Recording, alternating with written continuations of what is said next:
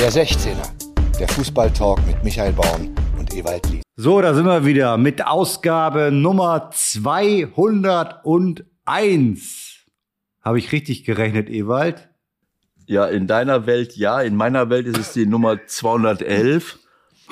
Aber wenn, wenn das die, zwei, die 200, wenn wir am Dienstag die 200 aufgenommen haben sollten, dann ist es jetzt 201. So sind wir doch wieder in der Reihe, Leute. Seid herzlich willkommen zu einer wieder normalen, Entschuldigung, Ausgabe des 16ers. Ewald zu Hause am Schreibtisch, ich zu Hause am Schreibtisch, uns trennen, weiß nicht, 300 Kilometer oder sowas, roundabout, oder? 250, so 260. Okay. Ist manchmal auch besser, wenn man dir nicht so ganz nah ist. Ne? Okay, warum? Trifft einen nur der verbale Bannstrahl. Hä? Obwohl du warst ganz, du warst, warst eigentlich ganz, ganz, ganz lieb am Dienstag. Was habe ich Du denn? warst ganz lieb. Ach so, du be- beziehst dich jetzt auf Dienstag, auf das zurückliegende. Äh, habe ich dir was getan? Nein, nein, nein. Du hast mich nur so ein bisschen bloßgestellt, aber es war ja auch ein bisschen gespielter Witz vorneweg, ne? Das ist jetzt nicht dein Ernst, ne? Ist das, äh, Nee. konnten das unsere äh, Hörer auch mitbekommen? Ist das auch mit Ja, das habe ich, das ist das Einzige, was ich mir nochmal angehört habe. Der Anfang war genauso, wie der Anfang war. Okay, ich habe das gesehen bei, äh, bei Instagram, war das als kleines Video auch zu sehen, ne? Ja, Also das ist schon starker Tobak, dass du hier es wagst, mir, äh, mich vor einem Millionenpublikum bloßzustellen, nachdem du und Flo Kaiser mich dazu genö genötigt ha habt, ihr habt mich dazu genötigt, dieses lächerliche Intermezzo zu machen. Es, es, es sollte noch schlimmer kommen. Ich sollte es vorher, eine Woche vorher aufnehmen. Ich sollte so eine dämliche Motivationsrede eine Woche, ich möchte, dass, dass ihr das alles mitkriegt, Leute. Ich sollte eine lächerliche Motivationsrede eine Woche vorher aufnehmen. Da konnte ich mich noch erfolgreich wehren, weil ich sagte, ich habe überhaupt nicht das Gefühl dafür. Ich muss in der Situation sein. Und deswegen kam dann mein Vorschlag, wenn überhaupt, dann kurz vorher. Und du hast da gestanden wie so ein kleiner Schuljunge, ja, jetzt mach mich mal an, mach mich mal an. Dann habe ich es versucht. Dann habe ich, dann habe ich versucht, irgendwas an den Haaren herbeizuziehen. Äh, jetzt rechte ich doch nicht auf. Und da sind, da, da, da, da brauchst du keine Angst haben. Und jetzt kommst du und willst mir das zum Vorwurf machen. Also, dein Mikro, dein Mikro, pass auf, das ja, ich habe ich hab schon wieder, oh, ich habe das gegen das Mikro gehauen. Mein Gott. Wenn ihr das, Hast du schon wieder aufgeregt so früh am Morgen? Wahnsinn. Ja gut, alles So. klar. Na, lass mal anfangen. Hast Zeit? Ja, ich habe Zeit. Alles gut. HSV sucht einen Trainer, kann's kommen. Gut, dass hier jetzt das Ding hier vor dem Mikrofon, wer das sehen könnte, ich habe hier eine ganz professionelle Ausstattung jetzt. Äh, Ja, du hörst dich noch geiler an jetzt. Also es geht eigentlich kaum noch, aber jetzt hörst du dich noch geiler an für unsere mit Zuhörer. dem Mikrofonständer und mein mein Prusten jetzt ist von einer von von einem Schutz von von einer von einem Schutz äh, wie heißt das Ding hier? Popschutz kann man es nennen. Nein, ein Mikrofonschutz. Das sind so, so Dinger, die vor dem Mikrofon hängen. Ist das Prusten aufgefangen worden? Also, ähm, keine Ahnung. Dritter, klar, man muss die ganze Vorgeschichte vom HSV sehen. Jahrelang jetzt in der zweiten Liga. Immer mal wieder erster, zweiter, dritter, aber nie äh, Dritter öfters geworden. Ne? Erster nicht, zweiter nicht, sonst wären, sonst wären sie ja aufgestiegen. Und Dritter, Das wie, hast du gut kombiniert, sehr gut. wie oft Dritter jetzt gewesen? Und dann die Relegation. Interessiert mich überhaupt nicht. Zweimal. Also. die Relegation nicht geschafft und jetzt sind sie wieder Dritter und äh, ähm, jetzt wechseln sie den Trainer. Ich kann es verstehen, äh, auch wenn ich öfters gesagt habe, naja, also eigentlich sind die sehr stabil und äh, haben auch eine gute Einstellung, haben auch eine ordentliche Mannschaft. Nee, stabil waren sie jetzt gerade nicht. Also Ja, gerade in stabil. Heimspiel waren sie eher nicht stabil. Ja, in, in der Defensive nicht, in der Defensive nicht, ne? Das ist schon, Genau. das ist schon klar. Wenn ich jetzt zweimal hintereinander, naja, vier Gegentore, was war das gegen Has Hannover jetzt und, und vorher? Ach, stell mir nicht immer solche Fragen. Ich lösche diese Ereignisse aus meinem Kopf. Sie haben zweimal vier Gegentore kassiert, nachdem sie im Winter sich zusammengesetzt haben und das oberste Ziel war, die Defensive zu stärken. Da fehlten dann nach dem letzten Spiel gegen Hannover dem Sportvorstand anscheinend doch so ein bisschen die Argumente und auch die Fantasie, dass das irgendwie noch was wert. Weil er halt immer sein Ding weitergemacht hat und ja, ist auch irgendwie vielleicht bewundernswert, aber hat letztendlich dann dazu geführt, dass es also ohne Tim Walter beim HSV jetzt weitergeht und vielleicht eine, eine ähnliche Entwicklung möglich sein könnte wie beim FC St. Pauli. Denn als erstes wird mal der bisherige Co-Trainer Interimstrainer und vielleicht wird aus dem Interimstrainer ein Vollzeit-Cheftrainer. Möglich ist das. Ja, keine Ahnung. Äh, wie heißt der gute Mann nochmal? Polzin. Merlin Polzin, 33 Jahre alt, gebürtiger Hamburger, beim großen Bramfelder SV gespielt, Co-Trainer unter Tune in Osnabrück in der Jugend und auch, glaube ich, in der, in der ersten dann und seit 2020 beim HSV und da auch erst unter Tune Co-Trainer und jetzt unter Walter Co-Trainer. Ein Riesentrainertalent, wie es dann immer heißt. Ich glaube, die meisten HSV-Fans haben irgendwie auf vielleicht Steffen Baumgart, den wir zufälligerweise Dienstag in Hamburg hatten, gehofft oder auf Friedhelm Funkel oder auf sonst irgendeinen Messias. Es sieht momentan eher nicht danach aus. Okay meine, Bramfelder SV. Wolltest du jetzt was Negatives über Bramfelder SV sagen? Ich meine. Nein, da war ich einige Male fürs großartige Sportmikrofon als Beobachter. Okay. Anfang der 90er Jahre. Die haben da einen sehr gepflegten Ball gespielt in der Verbandsliga damals noch. Und das war ein, das war ein, das war eine großartige Klasse damals, die Verbandsliga Hamburg. Nicht vergessen, dass Patrick Ittrich beim SV Mümmelmanns, Mümmelmannsberg, das hat jetzt gar nichts miteinander zu tun. Nein, Mümmelmannsberg gespielt hat und auch Bundesliga-Schiedsrichter geworden ist, auch wenn, da, wenn man das jetzt schwer vergleichen kann. Aber wie gesagt, ähm, wir haben ja eben kurz äh, im Vorfeld drüber gesprochen. Äh, es mögen Leute überrascht sein. Ich kenne äh, diesen, den Merlin Polzin nicht, aber ich kannte auch Fabian Hürzeler nicht seinerzeit, auch wenn ich noch beim FC St. Pauli mit dem FC St. Pauli verbunden war, aber ich war ja nicht beim Training, ich habe ihn nicht, ich kannte ihn nicht und er war ein Teil des Trainerteams von von äh, Timo Schulz und ich glaube nicht, dass in Deutschland viele Leute ihn, ihn gekannt haben. Und auf einmal übernimmt er den FC St. Pauli, verändert an strategischen Stellen das eine oder andere gut Fußball gespielt, äh, hatten sie bei Schulle teilweise vorher auch. Das konnte man ja jetzt auch beim FC Köln sehen. Das letzte Spiel von, von Köln habe ich gesehen. Und jetzt unter Schulle und das sah richtig, richtig gut aus. Sie haben den Ball richtig gut laufen lassen, muss ich sagen. Das hat mir gut gefallen. Aber es gehört eben auch die Defensive dazu. Das hat damals nicht gepasst und das hat der Fabian verändert. Und, und Vielleicht macht er das auch. Ja, das kann ja auch sein, dass man, man sagt. Der war auch Abwehrspieler beim Bramfelder SV. Das Aha. könnte vielleicht, das könnte vielleicht dazu führen, dass er da ein bisschen was anders macht. Wie auch immer. Also, ähm, wie gesagt, man sagt immer, äh, er ist Teil des Trainerteams gewesen. Das war Fabian Hürzler auch, aber als äh, Co-Trainer oder also einer von zwei Co-Trainern äh, kann man sich dann vielleicht nicht immer mit seiner Meinung durchsetzen. Äh, man wird sehen. Ich, ich bin nicht nah genug dran, um sagen zu können, was, was, was, äh, was stimmt denn da nicht. Aber eins ist völlig klar, die, die Anzahl der Gegentore, zumindest jetzt in den Heimspielen, äh, die, die stimmt äh, beim HSV nicht. Ansonsten, sage ich mal, äh, ähm, ist, ist ja alles nicht so, so weit weg vom, von oben. Es ist ja noch nichts passiert. Aber klar, St. Pauli hat 19 Gegentore, Kiel 28, Kreuz 26, Hannover 29 und der HSV hat 31. Aber ich, gut, ich meine, sie schießen aber auch 43 Tore. Ne? Also irgendwo, äh, äh, sie haben die meisten Tore, äh, Hannover hat 41, ah, Düsseldorf hat sogar noch ein Tor mehr, 44. Also sie schießen viele Tore, plus 12 ist eigentlich ein gutes, äh, gutes Ergebnis. Aber äh, es ist natürlich für eine Mannschaft, die aufsteigen will, sind es zu viele. Aber geht es in erster Linie jetzt nicht darum, diese Mannschaft zu führen, wie es so schön heißt? Das ist doch auch unser großes Thema gewesen in unserer Live-Sendung. Ja. Mannschaftsführen. Ja.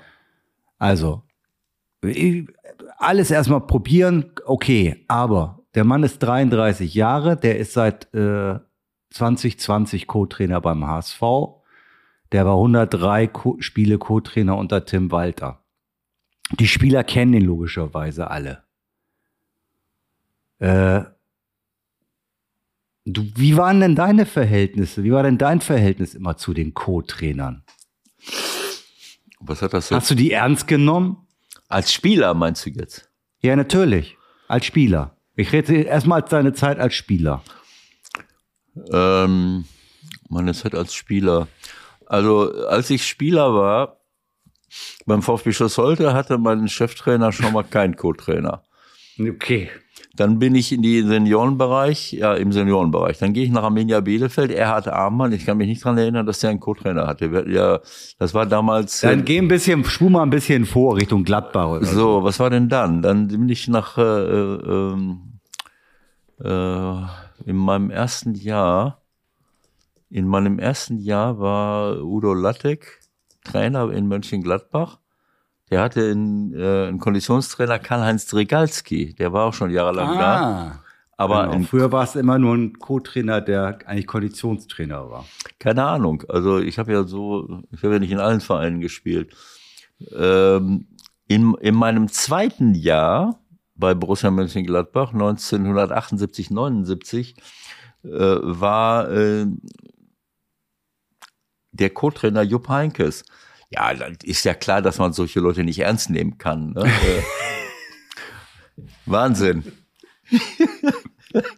Also da war der Co-Trainer Jupp Heynckes, der war vorher, habe ich noch mit ihm gespielt, beziehungsweise ich habe nicht mit ihm gespielt, sondern äh, entweder hat er gespielt und wenn er verletzt war, habe ich gespielt. Sagen wir es mal so. Ja, das war selten. Über Wacker Innsbruck haben wir mal zusammen gespielt. Die haben wir natürlich weggefiedelt. Ganz knapp, aber nur. Ähm, also, ähm, und danach hat Jupp Heinkes Wolf Werner verpflichtet, den er beim, bei seinem eigenen Trainerlehrgang kennengelernt hatte. Also äh, es war früher nicht so ähm, gang und gäbe, dass du 100 Co-Trainer hattest. Später in Duisburg, ich kann mich an Gerd Mehrheim erinnern, äh, der, äh, der dann erst bei Willibert Krämer und später bei mir dann Co-Trainer wurde. Also äh, das, das kommt halt ganz drauf an. Also Co-Trainer, Co-Trainer haben äh, eigentlich eine besondere, es kommt immer drauf an, wie die Rollenverteilung ist, aber Co-Trainer äh, haben oft noch eine, eine nähere Beziehung äh, zu den Spielern. Äh, wenn die zu nah ist, dann ist, ist es vielleicht dann auch schwieriger, später vielleicht der, der Co-Trainer zu sein. Aber wie gesagt, was heißt nah? Was heißt äh, Distanz? Äh, Eine, eine professionelle Distanz muss immer da sein. Aber äh, ich meine, man, man, man darf sich nicht verbrüdern und und und und äh, wenn ich wenn ich mich nur duze und mich quasi auf eine Kumpelebene begebe als Co-Trainer, dann ist es natürlich schwer äh, anschließend als Cheftrainer äh, äh, zu arbeiten. Das kann ich nicht beurteilen. Aber wie, wie dem auch sei, also ähm, ein Spieler, der ähm, der meinen Co-Trainer nicht ernst genommen hat und gemeint hat, was der Co-Trainer mir sagt, äh, das äh, das interessiert mich nicht ähm, der hat von, der hat mit mir derartige Probleme gekriegt. Ähm, der letzte, an den ich mich erinnern kann, war Fafa Picot. Äh, das ist so ein Running Gag in Hamburg. Die, die Journalisten, die sind, haben mir schon äh, einen Freudensprung gemacht, wenn ich mich über Fafa Picot ausgelassen habe, weil Fafa war ein, ein Riesentalent, aber der hatte auch einen neben sich laufen. Das kann man nicht anders sagen. ne? Der hat, der hat gemacht, was Gott verboten hatte. Der meinte, man muss keine Ausdauerleistungsfähigkeit haben. Äh, Seine anderen Kumpels, die in England spielen, brauchen das auch nicht oder in Italien. Also das war ohne Worte. Und der Höhepunkt war, wie er mir dann irgendwann mal sagte, was, was, was deine Co-Trainer mir sagen, interessiert mich nicht. Und das, das war dann der, der Anfang vom Ende. Äh, Was heißt das?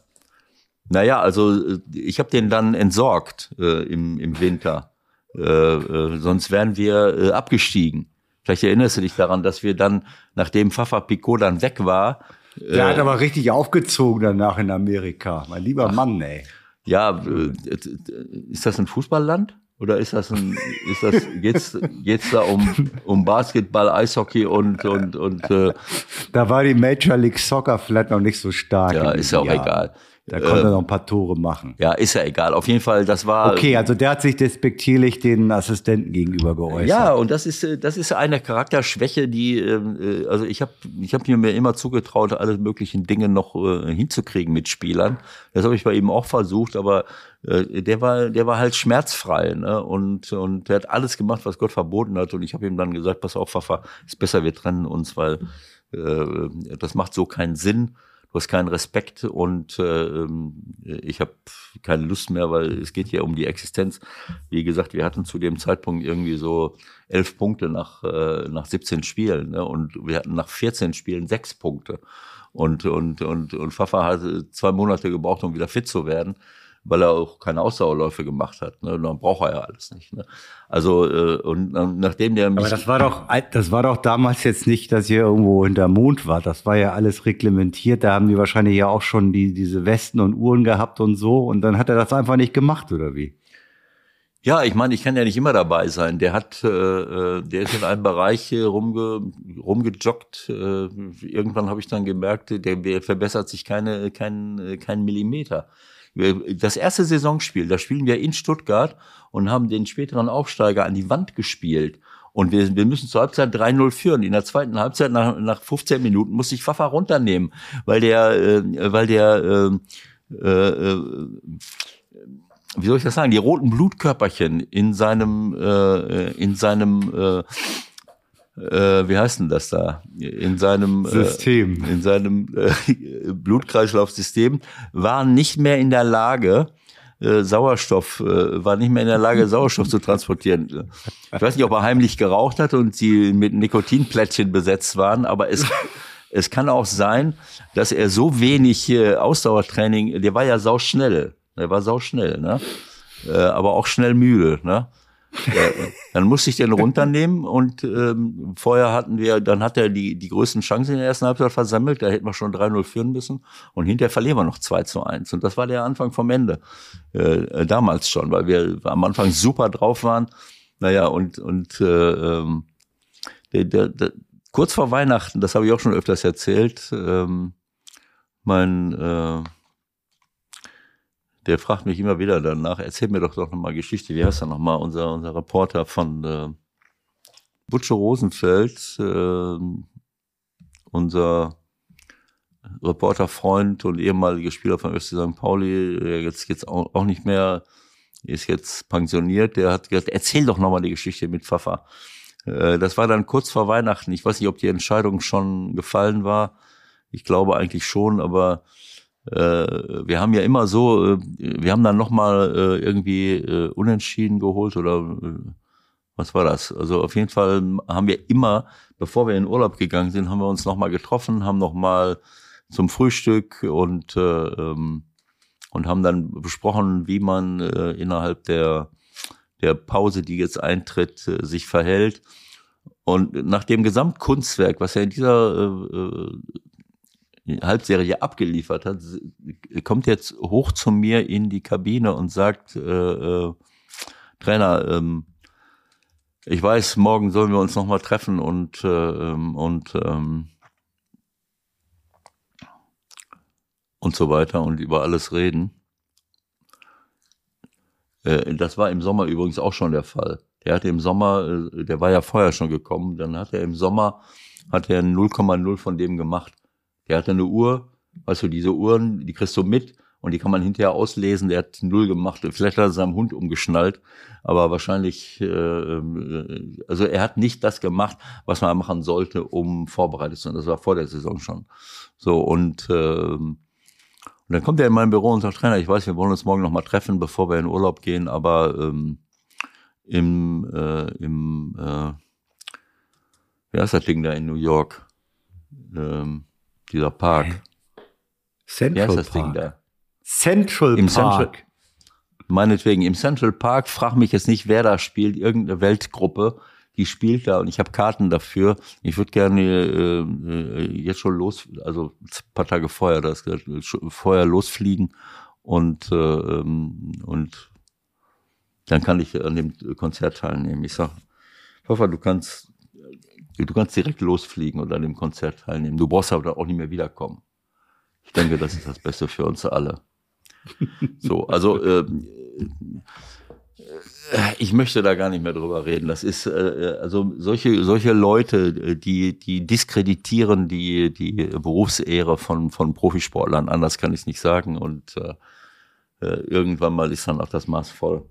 Also Okay, den hättest du dann also im wahrsten Sinne des Wortes entsorgt.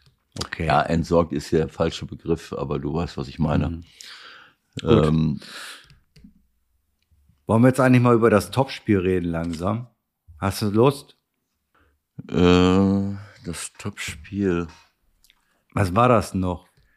Leverkusen gegen Bayern. Leverkusen gegen Bayern. Weißt du was? Dazu du, telefonieren mein, wir dazu dazu telefonieren wir jetzt mal. Ich hatte gedacht, du meinst Heidenheim in Bremen, aber ähm, das ist auch eine gute Idee. Äh, das, Alles was du klar. vorgeschlagen hast. Lass uns das mal machen. Wir's. Der Anruf der Woche. Heute bei So, nach diesem Spiel vom Wochenende mussten wir uns natürlich überlegen, mit wem können wir das Ganze nochmal aufarbeiten. Ja, also diesen Kracher müssen wir natürlich nochmal äh, im Detail zerlegen. Und Ewald ist ja immer gut für eine gute Idee und kam drauf, Mensch, ich kenne doch den Peter Hermann sehr gut. Wenn es jemanden gibt, der bei Leverkusen und bei Bayern München Richtung Ahnung hat, dann ist das Peter Hermann. Und was soll ich sagen? Er ist da. Hallo, Peter Hermann, grüß dich. Ja, hallo, grüß euch. Schön, dass ihr auf mich gekommen seid ich habe natürlich das ganze Spiel gesehen. Ich habe dich auf der Tribüne gesehen. Das war ja, äh, war ja auch zu erwarten, dass du dir das anschaust. Aber für, naja, für uns äh, ähm, ist das natürlich ein, ein, ein absolutes Kracherspiel äh, gewesen und ich denke für euch alle auch. Und deswegen äh, würde mich das interessieren, wie du diese Entwicklung äh, jetzt da vor Ort verfolgt hast.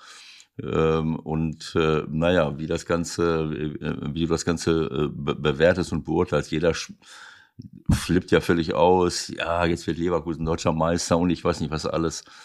Also deswegen äh, würden wir gerne mit dir darüber reden, denn du hast ja nur entsprechende Vergangenheit, sowohl mit Bayer Leverkusen als Spieler und als äh, Trainer, Co-Trainer, als auch mit, äh, mit Bayern München natürlich.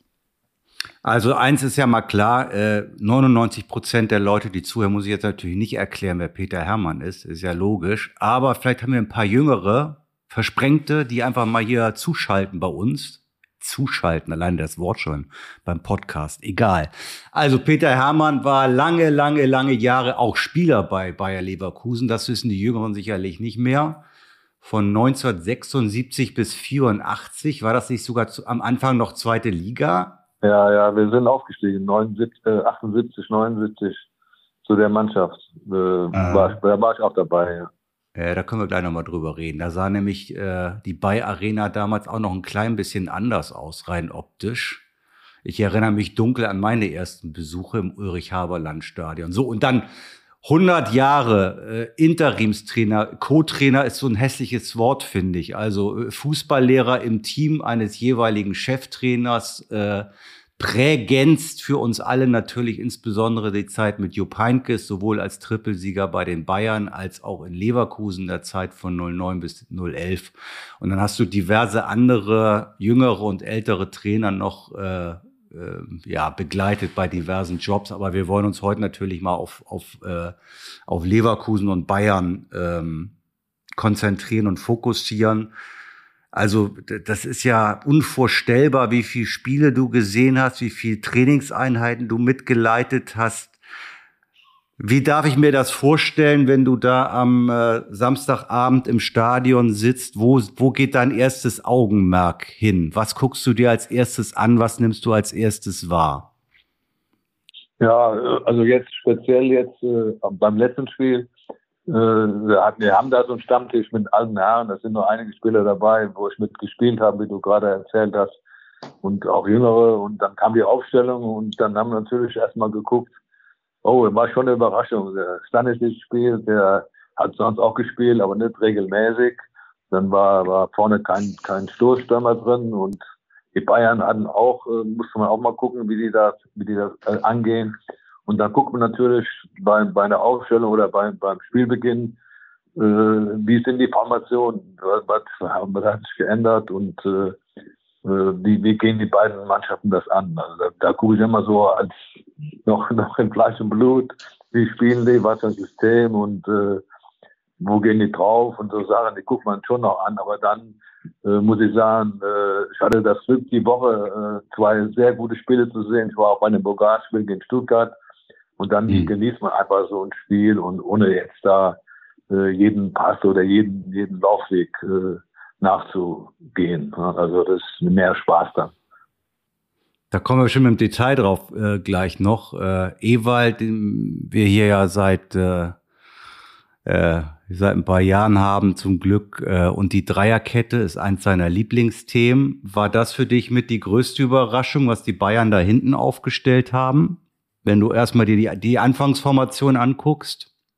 Ja, bei Bayern war das äh, für mich eine Überraschung. Das, äh, ich, habe mir das jetzt nur so erklärt, dass wir halt äh, den Gegner äh, ge gespiegelt haben, was dann ein, eigentlich äh, einfacher ist zum Spielen. Da hat man keine äh, komplizierten Abläufe beim Anlaufen und bei, bei, beim Verteidigen.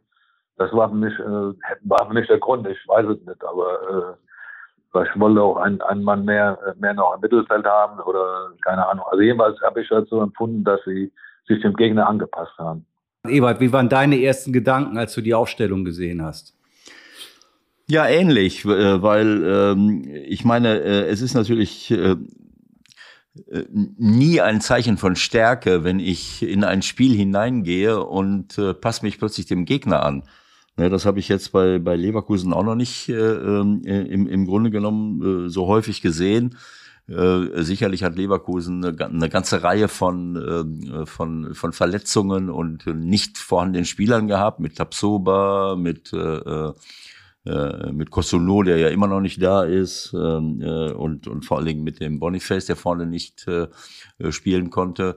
Äh, aber sie, sie haben natürlich auch eine überragende Saison gespielt, während die Bayern für ihre Verhältnisse wackeln und dort auch schon so einige Experimente gemacht haben.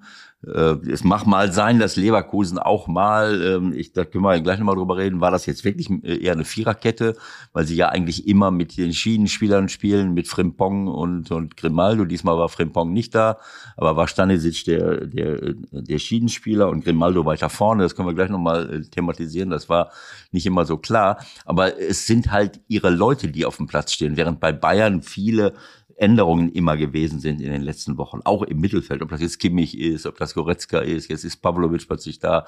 Äh, also äh, vorne, hinten, überall verändern sich ja etwas und das ist kein Zeichen von Stärke und deswegen habe ich so gedacht, na ja, da jetzt noch einen Spieler wegzulassen im Offensivbereich, das ist schon eine völlig andere Ausrichtung und Vierer, Dreierkette habe ich auch noch nicht so gesehen bei den Bayern. Bei mir war es ähnlich. Also, Eva, ich muss mal kurz da rein, aber du hast ja doch genau richtig gesagt. Also, die, die Leverkusen, ich habe gestern überall gelesen mit Viererkette, aber defensiv. Also ich habe das Spiel nochmal gestern teilweise nochmal geguckt, ja. weil ich überrascht war von der, von der, von den Meldungen, weil die haben defensiv ganz klar mit, mit einer Dreierkette plus zwei plus Gamaldo ja. links und Eben. Stanisic hat rechts die Ping-Pong-Rolle gespielt, also genau. defensiver klar. Und die haben offensiv, haben, machen die auch sonst auch, dann spielen die ein bisschen asymmetrisch Genau. Geht Gamaldo ging dann ins Mittelfeld rein, also als, als Sechser quasi, oder ja. hält die Linie. Und äh, Stanisic hat, war ja eindeutig bei dem Tor auch, hat die Rolle äh, von dem Fremper übernommen. Das war, und genau. die haben erstmal umgeswitcht, die haben umgeswitcht, so habe ich das empfunden, wo die Bayern dann nachher auf, auf Viererkette umgestellt haben, wo der äh, Müller reinkam und Kimmich, da haben die, glaube ich, umgestellt, da haben das aufgelöst.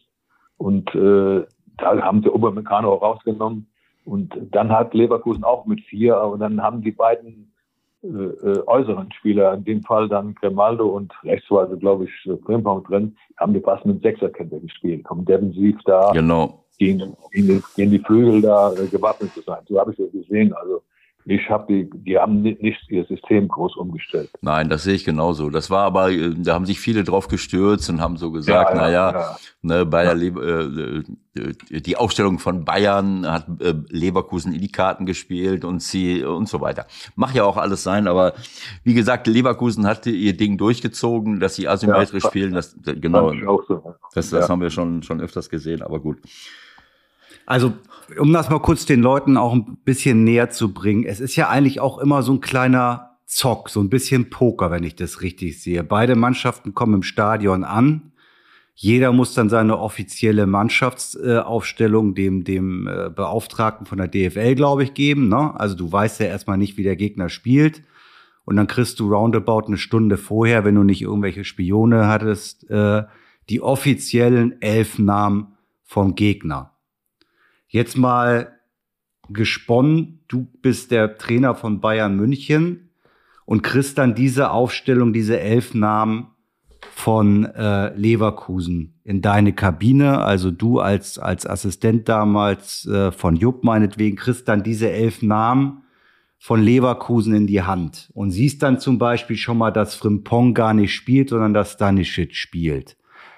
Geht ihr dann Veränderungen schon vorm Spiel durch als Trainer oder bleibt ihr erstmal bei eurem Grundplan? Ja, ich denke mal, also wie gesagt, nach meiner Meinung hat sich schon nicht viel verändert die, die, die Leverkusen haben eigentlich etwas defensiver gespielt und die hatten auch in den, in den Spielen vorher schon am Anfang immer etwas Probleme, sind äh, den Leipzig in Rückstand geraten, wo, die, wo der Gegner dann äh, sehr offensiv gespielt hatte und da habe ich eigentlich so gedacht, der will erstmal sehr gut stehen, weil der Alonso, der ist schon, die, die sind schon der, äh, äh, defensiv äh, eigentlich recht gut. Die haben ja, glaube ich, nur die wenigsten Gegentore und der wollte auf keinen Fall wieder in Rückstand geraten. Darum ich, ich war nach meiner Meinung ein Grund, äh, erstmal die, äh, die Defensive zu stärken und dann hätte ich von Bayern jetzt äh, hätte ich eigentlich jetzt nichts groß geändert, weil die beiden Systeme, wenn die in der Dreierkette spielen, die passen passen äh, haargenau, haargenau auf, äh, äh, äh aufeinander, sind einfache mhm. Abläufe und so haben die auch angefangen. Die haben ja eigentlich mhm. ganz ordentlich angefangen, die Bayern. Mhm. Ich frage nur, weil ich denke mal, dass jetzt zum Beispiel, wir müssen ja schon mal über die Bayern-Ausstellung gleich reden im Detail. Also in diesem Boe wird er ja vermutlich in erster Linie aufgestellt haben, um äh, Frimpong so ein bisschen hinten zu halten. Ne? Nun spielt er gar nicht. Also ja, gut, ich, ich kenne den Spieler zu wenig, also da kann man natürlich was zu sagen. Ich habe auch da bei Leute gefragt, äh, die von Bayern Scouting sind, äh, von Leverkusen, ob der schon mal links gespielt hat. Die haben immer nur rechts gesehen. Da ja. hat er schon, ich denke schon, da hat er Frimpong erwartet, aber wo die, und äh, ich hätte eher gedacht, dass er eine Mazzori äh, links spielen lässt, weil er auch schon links gespielt hat. Ja. Hat dich das auch verwundert, Ewald? Naja, also ähm, ich kannte den Bui äh, auch nicht. Ich habe nur gehört, dass sie ihn verpflichtet haben und, und wusste auch nur, so wie Peter jetzt, dass er eigentlich äh, eher, eher rechts spielt. Aber es ist grundsätzlich, ich meine, äh, wir sind alle Trainer gewesen, also Peter und ich. Und äh, ich, ich habe das öfters schon, äh, äh ich habe das öfters schon gesagt, wenn du äh, wenn ich irgendwelche Fehler gemacht habe oder sagen wir mal bestimmte Dinge äh, gemacht habe, die, die eigentlich nicht logisch sind, dann hast du immer dafür bezahlt. Das, das, ist, das ist eben so im Leben. Und äh, im Grunde genommen zu sagen, ich erwarte eine Mannschaft wie Leverkusen auf diese oder jene Art und Weise und richte mich auch schon in der Aufstellung ja. in meiner Aufstellung danach, wie ich sie erwarte, äh, das ist so ein Kardinalfehler, weil du weißt nie, wie der Gegner spielt. Äh, und mich darauf einzustellen und zu sagen, jetzt stelle ich mal da einen hin, weil ich denke, der Frimpong kommt äh, und so und, und dieses, diese Situation, dass ein Bui links spielt, gegen jemanden, der gar nicht spielt, und dann, und dann auch noch das Gegentor in einer Preisklasse mitverschuldet, äh, wo sicherlich vorher auch drei, vier Leute äh, die Situation hätten klären können. Aber äh, das ist so ein Klassiker. Das ist einfach ein Klassiker. Ne, dass ich, was ich so oft bei mir selber erlebt habe und was ich auch bei anderen Trainern sehe, dann wo ich dann denke, wie wechselt er denn jetzt? Was macht er denn da? Sieht er das nicht? Sieht er jenes? Sieht das hier vom Fernsehschirm aus? Ist es vom Sofa aus? Ist es immer einfacher, Peter? Das weißt du auch. Ja, in, ja äh, Gottes Willen. Äh, wenn die am Anfang mit Glück ein Tor machen irgendwie, äh, kann, man nachher ist man immer schlauer, das ist ganz klar. Ne? Aber von jetzt, von, von, vom Grundsatz her, äh, ist es schon ein bisschen schwierig, einen, der immer rechts spielt, auf links zu stellen, ist schon ein anderer Ablauf. Und dann, dann spielt er gar nicht, der da spielen soll. Und ja, im Endeffekt hat der Gewinner immer recht, deshalb so. Ja, es ist, ich, ich will damit nur sagen, dass ich ähm, äh, natürlich ähm, als Trainer darüber diskutiere im Vorfeld, mit meinem Trainerteam und auch mit der Mannschaft, wie, wie äh, könnte der, der, der, der Gegner spielen. Aber was ich da diskutiert habe, ist, wenn sie so spielen, was machen wir dann? Wenn sie anders spielen, was machen wir dann? Und zwar immer nur defensiv. So, dass man sich darauf einstellt. So, und wenn ich dann eine Aufstellung auf dem Platz habe, die, ähm, äh, wo ich eben auch hin und her schieben kann, ob ich die in eine Viererkette schiebe oder ob ich sage, ich spiele mit Schienenspielern oder ich, äh, ich stelle um. Das ist was anderes, als wenn ich jemanden, als wenn ich meine ganze Grundordnung und, und meine personelle Situation verändere, als Reaktion auf eine, äh, auf eine voraussichtliche Ausstellung eines Gegners. Das heißt, umstellen innerhalb meiner Gruppe, äh, das kann ich immer. Äh, aber äh, äh, eine Aufstellung verändern, das ist schwierig. Deswegen sage ich, für mich, äh, ich habe ich hab nie äh, gesagt, so, jetzt machen wir irgendwas Besonderes, weil ich denke, der spielt so und so. Das geht meist in die Hose. Ich gebe dir völlig recht. Du hast ja auch, bei Alonso hat ja auch sicher was dabei gedacht. Ne? Der hat ja auch gewechselt. Es war nicht das System groß. Und äh, auch die Spieler, die immer da spielen, die sind ja regel regelmäßig im Einsatz. Der, der Stanisic hat ja jetzt die ganzen Spiele auch gespielt. Die kennen die Abläufe, die, na, die was, äh, was er haben will. Und er wollte auch etwas defensiver spielen, auch aufgrund der erwarteten Aufstellung vom Gegner wahrscheinlich. Ne? Dass ich da mit, mit, mit zwei Mann am Flügel spielen, mit einem Verteidiger und plus, plus, ein, plus ein Außen vorne und dann hast du mit Stanisic schon einen, der besser verteidigen kann als der, äh, äh, als der Primpong, ist ja klar. Mhm. Gut, ähm, verzetteln wir uns vielleicht nicht zu sehr, haha, Ewald, an dieser Personalie, aber eins wird mich schon noch interessieren. Irgendjemand muss ja auf diese Idee gekommen sein. Also irgendeiner hatte ja diesen genialen Einfall bei Bayern im Trainerteam. Jetzt bringe ich den Boe auf links und das aus dem und dem Grund. Wie sind dann die Abläufe? Also ich meine, großartig eintrainieren können werden sie es nicht haben. Ja, also viel Zeit war ja nicht davor für solche Dinge. Ähm, da wird ja der Assistenztrainer oder das Trainerteam mit eingebunden. Sagt man dann, naja, das ist jetzt irgendwie, also ich würde es nicht machen oder wie, wie sind solche Abläufe, wenn es doch, wenn es doch überraschende Entscheidungen irgendwann gibt? Ja, also ich denke, da wird drüber diskutiert, aber ich denke schon, ich würde jetzt nicht das System ändern, ohne mal damit trainiert zu haben. Also das, die haben ja eine Woche Zeit. Also so ist ja, mhm. also da muss man trainieren. Man kann ja einfach sagen, ich will mal mit Dreierkette und das so und so an der Tafel nur erklären. Also da, das finde ich jetzt ein bisschen, das wäre haarsträubend für mich. Also da muss man schon zwei, drei Trainingseinheiten. Die Spieler sind natürlich auf einem sehr guten Niveau. Die können das leicht äh, kapieren, ist auch kein Hexenwerk. Aber muss, man muss schon ein bisschen anstudieren, auch die Ablage nach vorne. Ja, Bayern hatte ja die Zeit, Leverkusen nicht. Äh, bei Leverkusen nicht vergessen, die haben am Dienstag äh, gegen Stuttgart äh, gespielt, ein, ein, super Spiel. Du, das hast du auch gesehen, hast du gesagt? Ja, habe ich gesehen. Das war, also das Spiel war besser als das Spiel am Samstag, weil auch Stuttgart besser war. Ja, und, und Leverkusen musste nicht reisen. Das ist auch ein wichtiger Punkt. Ne? Die, ja, ja, ja. die konnten zu Hause spielen äh, zweimal und äh, da hat natürlich Frempong gespielt, da hat Schick gespielt. Das heißt, da haben sie in der normalen äh, Ordnung gespielt mit den Schienenspielern äh, und äh, und mit einem zentralen äh, Mittelstürmer, das darf man auch nicht außer Acht lassen. Du hast gerade gesagt, dass er äh, wahrscheinlich ein bisschen defensiver spielen wollte. Äh, äh, na, gegen Stuttgart haben sie ja auch äh, äh, äh direkt mal zurückgelegen und, und auch zweimal. Genau, genau. Auch, genau. auch zweimal zurückgelegen und Bayern ist ja nun ja. auch ist, ist ja nur noch eine Hausnummer. Äh, ja. Aber ich denke, klar, er sagt normalerweise nicht, er lässt immer seine besten Leute spielen. Aber bei so einem Spiel äh, denke ich, dass er da auch schon mal dran gedacht hat. Ne? Jetzt setze ich mal auf andere Leute. Ne?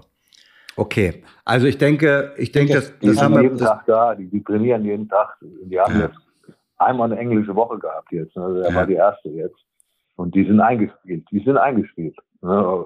Egal wer spielt. Ne? Die sind, das, das ist gut. Und der Alonso, der war letzte, ich habe letzter die Spiele auch geguckt, da haben ja auch nicht so riesen, äh, so Spektakel gespielt, aber die haben immer einen Plan gehabt, immer. Das konntest du in jedem Spiel sehen, egal wie wen das war. Und der hat immer versucht, erstmal Abwehr muss stehen. Und das war am Samstag auch so. Also mich würde jetzt schon mal interessieren, wenn du die, die Ausstellung mit deinen Kumpels von früher von Leverkusen besprochen hast, dann habt ihr wahrscheinlich auch ein bisschen vielleicht verblüfft reagiert, oder wie war deine Reaktion? Also erstmal die Nummer mit den drei hinten. Dann Kimmich Bank, Müller Bank, Delicht Bank, Guerrero Bank. Also ich, ich hatte viele Fragezeichen, ehrlich gesagt, als ich die Aufstellung gesehen habe. Äh, gerade wenn ich im Vorfeld erzähle, was das für ein wichtiges Spiel ist und heute gilt's, wenn ich dann eigentlich die Leute draußen lasse, die eigentlich dann doch für Bayern doch mehr oder weniger stehen, ist das nicht irgendwie schon irritierend gewesen?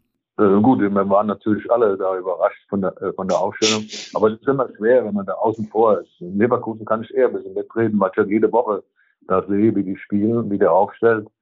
Und äh, für mich wäre, ob unabhängig einer links oder rechts spielt, wenn jetzt Kimmich fit gewesen wäre, wenn der 90 Minuten hätte spielen können, dann hätte ich auf jeden Fall auf den Kimmich äh, zurückgegriffen, weil der spielt auch nicht die überragende Saison dieses Jahr. Aber der Kimmich, also ich den kenne, der will immer die Bälle haben. Der will jeden Ball haben, nur wenn es eng ist. Und das war in dem Spiel bei den wenigsten bei Bayern. Deswegen hat der Müller sich auch hinterher so aufgeregt, ne? dass sie, dass er sagt, wir waren überhaupt nicht mutig, wir wollten die Bälle nicht haben. Gehe ich von aus, ja. Ja. Ja, gut. Achso, und dann noch eine Sache, die mir einfällt, ähm, wenn wir auf einzelne Tore gehen. Ihr sagt wahrscheinlich, du bist ja völlig behämmert. Aber ich habe gedacht, ich habe mir auch diese Szene noch diverse Male angeguckt, das 1-0. Also Bayern wehrt diesen Angriff ab, ne, den ersten, dann geht der Ball ins Aus und die unterhalten sich wirklich ein paar Sekunden zum Teil. Und ich habe gedacht, haben da vielleicht drei, vier irgendwie gedacht, es gibt Ecke? Weil das ist doch dieser, diese typische Reaktion. Du hast irgendwie, ein, du hast, du hast, äh, du hast was überstanden, ja, du hast einen Angriff überstanden und hast dann noch mal kurz Zeit äh, zu reden, weil Anders kann man das doch irgendwie kaum erklären. Oder, oder habt ihr irgendeinen Ansatz, wieso da irgendwie vier, fünf, sechs Sekunden lang bei Bayern eigentlich keiner reagiert? Ja gut, ich, ich sag, äh, das war, die haben geschlafen, ganz eindeutig. Und Leverkusen, die, die haben, die haben da schnell ausgeführt. Der Wirt, glaube ich, hat den Einwurf gemacht. Der, der macht immer, der macht immer schnelle Einwürfe, immer. Und bis die mal geschaltet hatten, war da zu spät in der Mitte äh, haben die dann auch total geschlafen. Das sieht man. Der, der letzte, den er hätte retten können, war der linke Verteidiger. Und der war auch, der hat, äh, hat äh, null, äh, null, hat keinen Rücken gesehen. Und die Tore, also ich habe von den Leverkusen schon fünf, sechs Tore in der Form jetzt gesehen, nicht nach einem Einwurf, sondern nach einem gut rausgespielten Flügelangriff. Genau. Ja, ich meine, das ist, äh, das ist ja der Sinn der, der Angelegenheit, dass ich über den Flügel komme, dass ich äh, zwischen, wenn es geht, zwischen Torwart und Abwehr was mache. Das war jetzt einfach mal so. Wer hatte den reingespielt? War das der äh, Grimaldo? Andrich, Andrich. Ach, Andrich, Andrich war das, genau. Andrich. Also zwischen Torwart und Abwehr zu spielen. Aber für mich ist, äh, ähm, äh, wie gesagt, dieses, dieses tolle Flügelspiel von, von Bayern mit schnellen Außen, äh, wie Frimpong oder wer auch immer sich da, da hinbegibt. Ja. Äh, das ist eine Geschichte. Äh, das andere ist natürlich für mich äh, die Frage, wie ist es möglich, dass ich als linker Verteidiger, ich habe das vor letzte oder vorletzte Woche auch bei David äh, Raum gesehen von Leipzig. Ja, der, graus, grausam, hast du recht. Da, da, denke ich, dann denke ich immer, was, ja. das ist doch, das kann doch nicht ja. sein, dass ich als linker Verteidiger in meinem eigenen 16er stehe.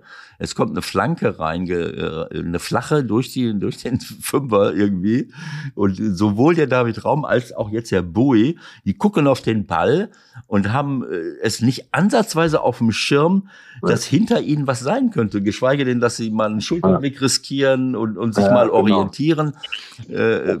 ich meine, ist das, äh, du guckst ja jetzt Fußball seit, auch seit Jahrzehnten an, ist das, ich, ich kann es irgendwie langsam nicht mehr nachvollziehen, wie viele Stellungsfehler oder Konzentrationsfehler Abwehrspieler generell machen. Nicht jetzt nur die beiden, sondern ja. sag mal, was ja, da dann. Völlig, ja. Du, hast du völlig recht, völlig recht. Und äh, wir hatten, ich war ja nochmal nach meiner Bayernzeit beim DFB bei der U18, U19 und war Christian Wörns, war da der Cheftrainer. Ja. Und der hatte, war ja, wir haben akribisch, der hat akribisch, wir haben zehn gezeigt, da, da, kannst du nicht glauben. Weil da, weil da in der Bundesliga Tore gefallen sind, im Strafraum, wo keiner guckt, wo, wo, wo orientierungslos. Und da haben wir ein Thema gemacht und der hat auch, auch dann auch gut trainiert in, in, in den Lehrgängen. Und da, jetzt in Leipzig war das gleiche Tor. In Darmstadt äh, macht der Teller das Tor. Also in der Vorrunde haben die noch super rausgespielt über Gamaldo, da passt man in, Hoffmann kommt rein oder, oder Frimpong. Also das ist jetzt, da war jetzt nicht, dass das einmal war. immer andere Spieler, klar, aber das darf nicht passieren. Also ich denke an Leipzig, war, das war noch schlimmer, fand ich das, ja. weil er immer da gespielt hat. Ja. Also das ist ja eine E-Jugend, kriegst so ein Tor nicht frei. Nein, ich meine, wir freuen uns, äh, auch wenn Tore fallen, aber ähm, ja, natürlich. Aber für mich ist das auch so ein, äh, auch für die Nationalmannschaft generell, denke ich, wie kann das? Ne? Also solche Verhaltensweisen. Ähm, ich weiß nicht, ob ich da, ob ich da übers Ziel hinausschieße. Dann denke ich immer, na ja, hängt das damit zusammen, dass wir vor 20 Jahren damals äh, angefangen haben zu sagen, wir müssen einfach nur besser Fußball spielen, haben wir versäumt, unsere Abwehrspieler äh, vernünftig auszubilden, äh, was passiert in den Nachwuchsleistungszentren. Äh, das ist doch, ich meine, solche Tore hast du früher nicht bekommen. Wenn du früher in den Strafraum gegangen bist, du bist auch Stürmer gewesen, das war Hochsicherheitszone, da musstest du aufpassen. Da musstest du dir einen Helm aufsetzen, da musstest du aufpassen, dass sie dich nicht operieren. Heute, heute wird dir der rote Teppich ausgerollt und manche gucken gar nicht mehr, ob, also die irgendwie so die. Aber aber ich muss sagen, wir haben damals 2013, wo wir bei Bayern, und das war beim ersten Mal, wo ich bei Bayern war mit Juck, da haben wir in der Woche einmal, wie verhalte ich mich, wenn der Gegner am Flügel durchkommt. So. Also meistens sind das Konterangriffe. Wo stehe ich als Innenverteidiger? Wo stehe ich als, als Verteidiger? Was mache ich? Wer greift an? Außen? Wann greift er an? Wie, wo müssen die Sechser hin? Ne? So. Wenn du da Ordnung im Strafraum hast und dann halt auch mannbezogen, wenn die Flanke kommt oder der Pass kommt. Ne? Und immer gucken, haben wir jede Woche einmal trainiert. So, wo, wo, wo bleibt das dann? Also fällt sowas dann, fällt, fällt so, fällt so, Peter, fällt sowas dann weg in den Jahren jetzt? Weil das ist doch eigentlich eine, logisch, eine logische Sache, dass du das genau, genau einmal die Woche machst. Wir hatten Alaba, Alaba links, äh, Lahm, Innenverteidigung Boateng und Dante, wie das ich heißen. Das war eine, war eine Top-Qualität. Aber die haben das auch gemacht diese Woche. Jede Woche. Oder wir haben Flanken, äh, Flankenspiel gemacht, wo, äh, wo im Strafraum immer zwei gegen zwei war oder drei gegen zwei, Verhalten da drin, Kopfbälle abwehren, macht einem so einen riesen Spaß. Aber man ist fokussiert im Spiel. Ja, weil du diese, weil du die Abläufe eben auch schon mal gehabt hast. Das ist doch völlig klar. Wenn du diese Dinge, Dinge, die du nicht trainierst, die setzt du im, im, im Spiel auch nicht um. Und das ist das, was mich so am meisten irritiert. Klar, die Jungs haben ganz viele Spiele. Du siehst, äh, dass sie viel häufiger spielen als wir früher äh, vielleicht. Aber ähm, äh, manchmal komme ich dann auf die Idee, Moment, trainiert man sowas nicht? Klar, wenn ich viele Spiele habe, habe ich auch weniger Zeit zum Trainieren. Das ist auch klar. Das, äh, äh, das verstehe ich auch, das, das ist ganz klar. Aber das, was du gesagt hast, das ist eben das A und O. Du musst bestimmte Dinge äh, trainieren. Das geht nicht immer, wenn du dauernd englische Wochen hast, das ist schon klar. Aber gerade wenn du englische Wochen hast, kannst du ja nicht rennen, bis der Arzt kommt, sondern dann sind solche, solche geführten Einheiten, dass du ne, vielleicht eher angesagt, als wenn du jetzt irgendwelche Spielformen machst. Wenn du da, ne, also solche äh, äh, ja, wie verhalte ich mich? Das, wir haben das beim Abschlusstraining nach, habe ich noch fünf Mann rausgeholt oder ich habe äh, meistens bei Konterangriffe, wenn der Gegner Konterangriff hat, wo laufe ich hin? Ich habe ich hab an den Fünfer Plättchen hingelegt. Da, da kommt der Rechtsverteidiger, Innenverteidiger, Innenverteidiger und der Außen, der andere geht raus. Und Plättchen für die Sechser, da müsst ihr stehen. Das sind eure Räume. Da kann man nach dem Training immer mal locker machen. Genau fünf so. Minuten. Ja. Ne? Und schon bist du fokussiert und hast, äh, ja. hast so, so etwas im, im Hinterkopf äh, äh, gespeichert, äh, wenn so eine Situation im, im Spiel dann mal kommt. Denn äh, du, du kannst im Spiel nicht mehr lange überlegen. Das ist doch völlig klar. Das muss dann automatisiert sein. Genau das ist es. Genau du sagst. Das muss automatisch drin sein. Du warst ja zuletzt bei Borussia Dortmund 2022 noch Co. unter, unter Edin Terzic. Wenn du das jetzt genau ansprichst, was du gerade sagst, also ihr habt das äh, bei den Bayern 11 bis 13 jede Woche einmal trainiert. Was hat sich dann in diesen zehn Jahren verändert, ohne das jetzt unbedingt an Terzic und Dortmund festzumachen? Aber es ist ja doch, es hat sich ja anscheinend auch im Trainingsbetrieb dann irgendwie was verändert, oder?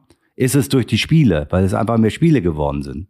Ja, ja, gut, die, die Spiele, also Spiele waren ja damals, war schon genauso viel. Ich war ja jetzt zum Beispiel äh, 2002 bei Leverkusen beim Topmüller äh, ja. Trainer. Da, da gab es noch eine Zusatzrunde in der in der in der Champions League. Da gab es eine zweite Gruppenrunde. Da hatten wir auch schon der Bahnschneider 84 Spiele gemacht. Das ist klar, das ist ja gang und gäbe. Das ist ja immer. Aber äh, man hat schon, man hat schon Zeit in der Vorbereitung, das zu trainieren oder man kann in der Woche immer was machen. Also das ist für mich äh, die Spielhäufigkeit äh, ist klar, ist das schon, muss man schon darauf einstellen. Also wenn eine Mannschaft hast, die jetzt im Mittelfeld spielt, aber die sind das gewohnt, die Spieler, das, das geht denen auch ab. Aber auf, auf, auf solche Sachen muss man immer wieder hinweisen. Ne? Ich, ich 100 Prozent. Also das, da gehe ich nicht von ab. Können wir das den jungen Trainern in die Schuhe schieben? genau. naja, also ich sag's mal, ich sage jetzt mal so, äh, wenn ich jetzt von jungen Trainern, wenn ich jetzt in die Bundesliga durchgehe, dann haben wir ja jetzt nicht mehr, äh, wenn ich jetzt sagen würde, pass auf, Kohlfeld, Nagelsmann, äh, Tedesco, äh, ist ja jetzt nicht so, dass du da 17 äh, junge Trainer hast. Aber wir haben äh, auch viele Spieler, die äh, aus Nachwuchsleistungszentren kommen, wo sehr junge Trainer oft unterwegs sind, richtig? Ja, klar. Gut, und, aber in, in den Nachwuchszentren waren ja meistens junge Trainer. Ne? Das so, ja, ja gut, meistens junge Trainer, da hast du recht. Aber ähm, äh, naja, äh, okay. Aber das ist ja eben auch ein neues System. Wir, diese, diese Diskussion führen wir auch immer wieder. Wir reden äh, so, du bist jetzt ein Gegenbeispiel, äh, ein, ein ehemaliger Topspieler, der über lange, lange Jahre Trainer war. Wir haben heutzutage, aber du bist ja auch 20 Jahre älter. Und ich komme ja auch aus so einer Zeit.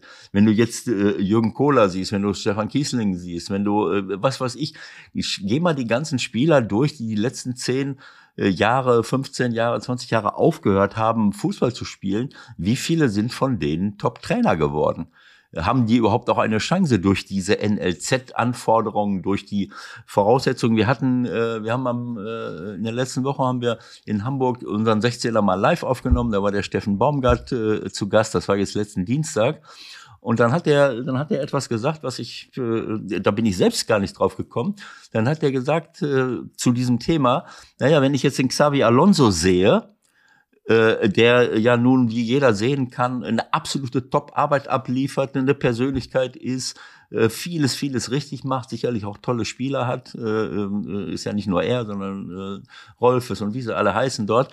Der wäre in Deutschland als Deutscher Ex-Profi wahrscheinlich hätte der gar nicht den Trainerschein gekriegt, weil er die Voraussetzungen nicht erfüllt, äh, während er in Spanien, äh, verstehst du, von jetzt auf gleich seinen Trainerschein machen kann, äh, macht eine zweite Mannschaft, geht, äh, äh, was weiß ich wo, was war das, Real, zweite Mannschaft? Äh, Sociedad dann, ja. Socie äh, ja. oder, oder Sociedad, was, äh, Real Sociedad, kein, äh, ist San Sebastian, ist ja egal. Äh, aber ich meine, wenn das, dass diese Entwicklung in so eine Richtung geht, dass, dass unsere Top Spieler, Nationalspieler, wie sie alle heißen, die Erfahrungen haben, die Persönlichkeit haben. Nicht jeder ist prädestiniert, Trainer zu werden. Aber dass gar keiner mehr aus diesem Kreis von Leuten, die aufhören, im Laufe der Jahre Trainer werden, weil sie die Voraussetzungen nicht haben, weil sie, äh, äh, weil sie so und so viele Jahre Erfahrung schon gesammelt haben können, was du gar nicht mehr kannst heutzutage, um überhaupt einen, einen B-Schein, einen A-Schein machen zu können, um, um dann zum Fußballlehrer zu kommen. Äh, da stimmt doch irgendwas nicht, oder? Also da, da bin ich äh, auch deiner Meinung. Also ich, ich sag mal, für mich ist nichts Besseres, wenn ein ehemaliger guter Spieler oder ein Spieler, äh, der bekannt ist, äh, Trainer macht. Ob eine Jugend macht oder äh, bei, bei Senioren, finde ich immer am besten. Und den Leuten würde ich auf jeden Fall, ich muss nicht alles schenken, aber da würde ich alles versuchen, den Einstieg da so leicht wie möglich zu machen. Da spricht nichts dagegen. Dann ist es auf jeden Fall, würde ich auf jeden Fall so sagen. Aber andererseits kommt noch hinzu, wollen noch viele, wollen viele das überhaupt noch machen, weil äh, es ist schon, schon ein Stück äh, viel Arbeit äh, zu trainieren. Ich kann da nichts, äh, das ist anders als Spieler. Ich habe dann, weißt ja selbst, Spieler äh, fährt nach Hause und denkt an nichts und als Trainer geht es immer los, wenn das Training zu Ende ist. Also ist ja nicht, äh, man kann nicht auf die Uhr gucken und das, ob ja die Spieler noch alle so wollen und, und was ich auch wichtig finde, was ich sehr wichtig finde, jetzt von Alonso, der fängt nicht direkt bei Real Madrid an oder bei, bei, beim Erstligisten.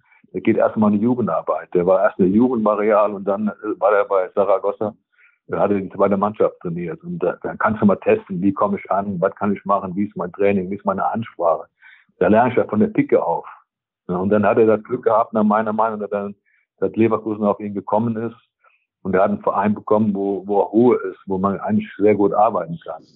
Und, und hat auch gute, äh, äh, hat auch eine gute Mannschaft. Und das war natürlich super Voraussetzung für den Weg, den er jetzt da gemacht hat. Und als ehemaliger Spieler Ewald, weißt du auch, du, du warst ein bisschen besser als ich. Äh, da, da hören die Spieler schon anders hin. Wenn, wenn du was erzählst oder Alonso erzählt was, der weiß, wovon er spricht. Ja, das ist ganz klar. Die, die haben immer bessere Voraussetzungen. Richtig. Ähm, ich ähm, ich habe ja eben schon mal gesagt, das heißt nicht zwangsläufig, dass jemand, der ein Top-Spieler war, eben auch ein guter Trainer werden musste, äh, werden äh, kann äh, oder werden muss. Also weil es immer auch darauf ankommt, wie gehe ich mit den Spielern um, wie ist meine Kommunikationsfähigkeit, was kann ich äh, und so weiter und so fort. Dass du, dass die eher hinhören, wenn du wenn du nicht gerade Blödsinn erzählst, das ist völlig klar. Aber ich will noch mal einen anderen Aspekt reinbringen. Wenn ich jetzt so sehe, Julian Nagelsmann, ein absolutes Trainertalent. Ich habe ihn mehrfach besucht in Hoffenheim. So, ich habe irgendwann mal den, das Gefühl gehabt, naja, äh, er verändert sich. Er ist sehr jung noch auf einmal ist er, anstatt noch ein paar Jahre in Hoffenheim zu bleiben, geht er nach Leipzig. Nach zwei Jahren geht er nach, äh, nach Bayern München. Dann siehst du, wie er, wie er sich verändert, wie er na, eine gewisse Rolle spielt. Äh, er ist immer noch Anfang 30. Wenn ich so zurückdenke mit Anfang 30, wenn ich so, eine, so ein Weg und habe vorher keine Karriere gehabt. Das ist ja der Unterschied. Verstehst du, was ich meine? Also, ja, ja, ein junger Trainer, der vorher nicht bekannt war und plötzlich mit Anfang 30 in der Bundesliga ist und die ganze Welt dreht sich um ihn, nur weil er in der Lage ist, äh, äh, sozialverträglich über, über irgendwelche komplizierten Taktikvorgänge zu sprechen und alle sagen, boah, toll, äh, was er alles versteht. Äh, aber du bist, du hast doch, äh, plötzlich wirst du in etwas reingeworfen, äh, was Top-Spieler alle schon 10, 20 Jahre vorher gehabt haben. So, das heißt, wir haben das als Spieler erlebt, dass du im Rampenlicht stehst, dass du unter Druck stehst, du spielst vor vielen Zuschauern. So, du hast eine Karriere gehabt und Xavi Alonso hat eine Karriere gehabt, sogar eine Weltkarriere. Der hat alles gewonnen, was man gewinnen kann. Und für viele andere ältere, also äh, sagen wir mal Top-Spieler gilt das auch, die haben schon mal etwas erlebt. Die, die jungen Trainer, die nicht eine Karriere hatten, für die ist es wesentlich schwieriger, äh, mit dieser Situation oder sagen wir mal anders mit der Situation umzugehen. Oder sehe ich das irgendwie falsch?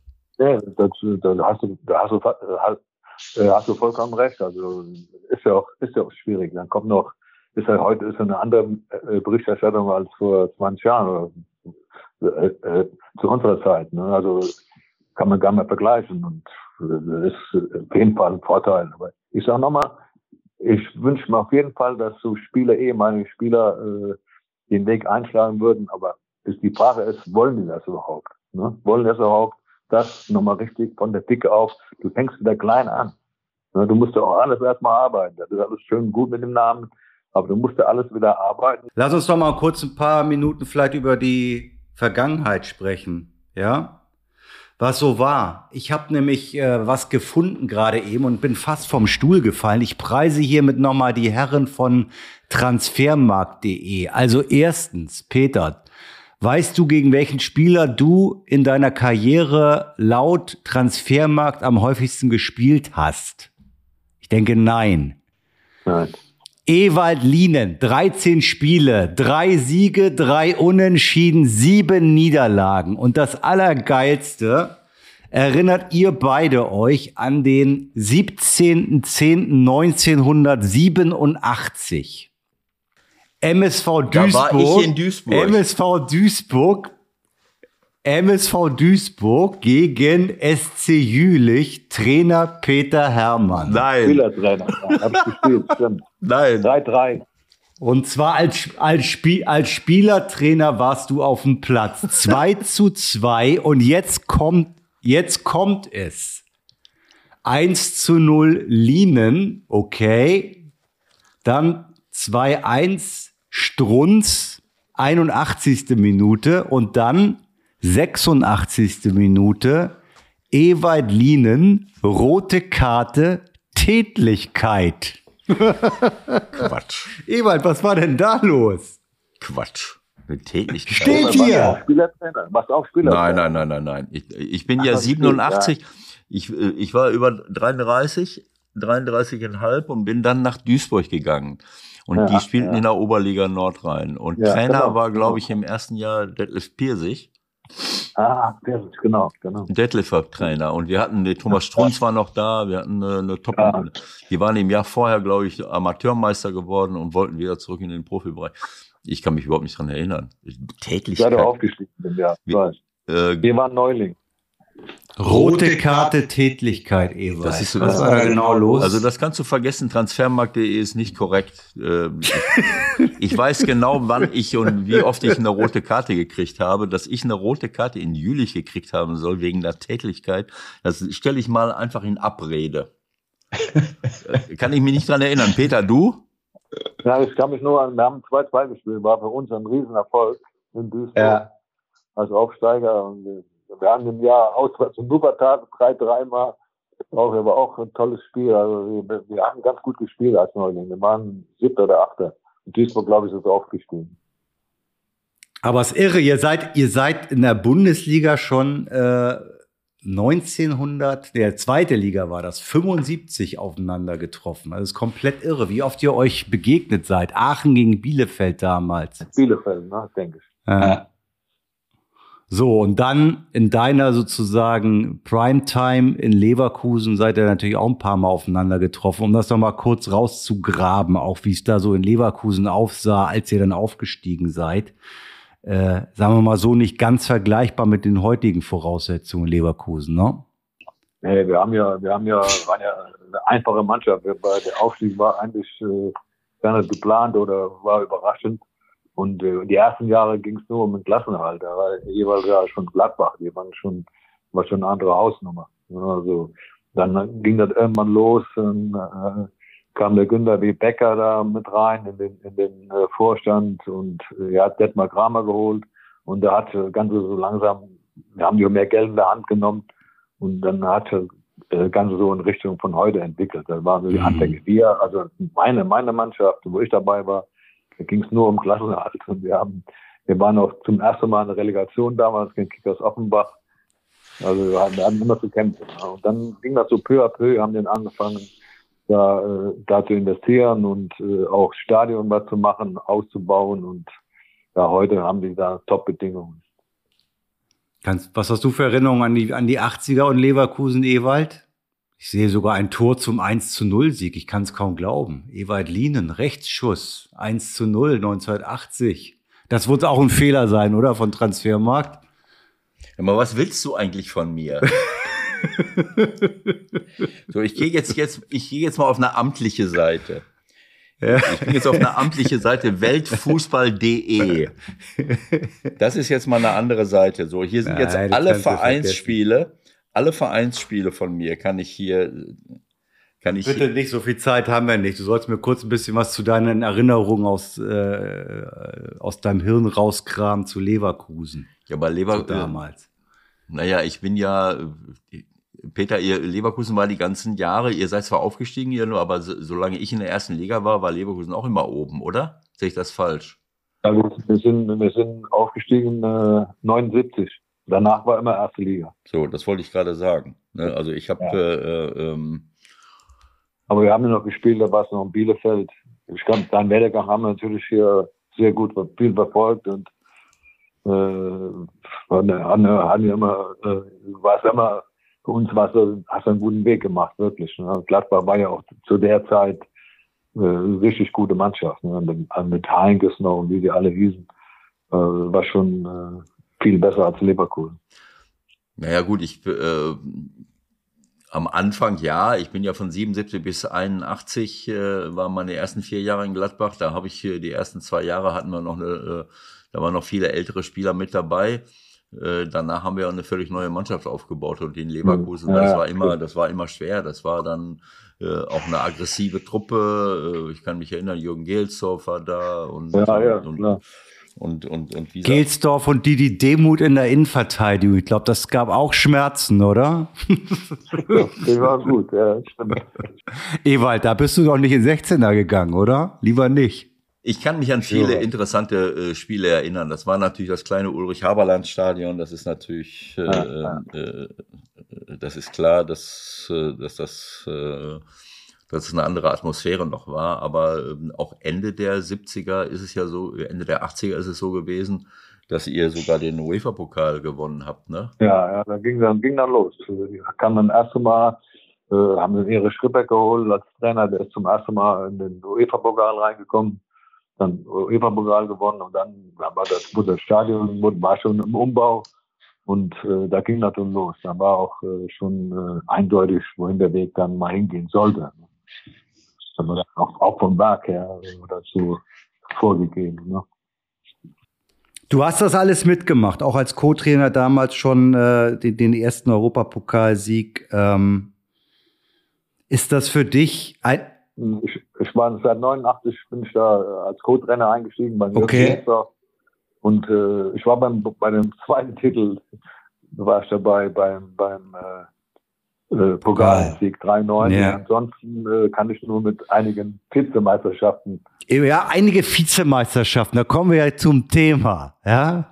Wie ist, wie, wie sieht's in dir aus, wenn du das jetzt alles hörst? Das ist Ewalds äh, absolutes Lieblingsthema. Da müssen wir nachher noch drüber reden. Äh, Jetzt müssen sie aber auch sagen, dass sie Meister werden wollen. Also äh, die, die Erwartungshaltung, die jetzt aufgebaut wird. Ich, ich, ich, ich sag, ich, sag mal, ich, ich war beim letzten oder beim vorletzten Titel, also beim äh, mit Klaus Toppmüller, wo man im Jahr dreimal Zweiter äh, war. Ja. Da hatten wir drei Spiele vor Schluss, fünf Punkte Vorsprung. Fünf. Ja. Ja. Genau wie jetzt. Wir reden mhm. 13 Spiele. Ne? Ja, Aber genau. wir hatten natürlich auch dann noch in, in, der, in den drei Spielen waren auch zweimal Halbfinale gegen Manchester United. Ne? Und äh, im Nachhinein äh, man hätte auf alles verzichten können. Ne? Der Titel, der hätten wir, hätten wir holen müssen. Das tut mir heute noch weh, dass wir das nicht geschafft haben. Wir hatten einen Punkt in Nürnberg, haben 1-0 verloren. Die, Mann, die waren Absteiger. Ne? Also, mhm. es ist, ist, immer, man muss es erst, erst äh, holen. Ne? Man denkt dann an Unterhaching, da war ich nicht dabei. Da hätte ein Punkt gereicht Unterhaching und hat es vergeigt. Ja. Ne? ja, das ich denke, mit Reden kann man, ich habe am Sonntag ein bisschen Doppelpass geguckt, da muss man nicht sagen, wir wollen Meister werden, aber es sind noch 13 Spiele, da kann auch so viel passieren. Das geht ja. jetzt erst los. Jetzt geht es genau. los. Jetzt kommen aber die englischen Wochen für alle, auch für die Euroleague wird es jetzt schwerer. Leverkusen hat bis jetzt das Glück, da haben die immer komplett gewechselt, ja. äh, entsprechend dem Gegner auch, ne, ohne den Gegner jetzt aber zu wollen.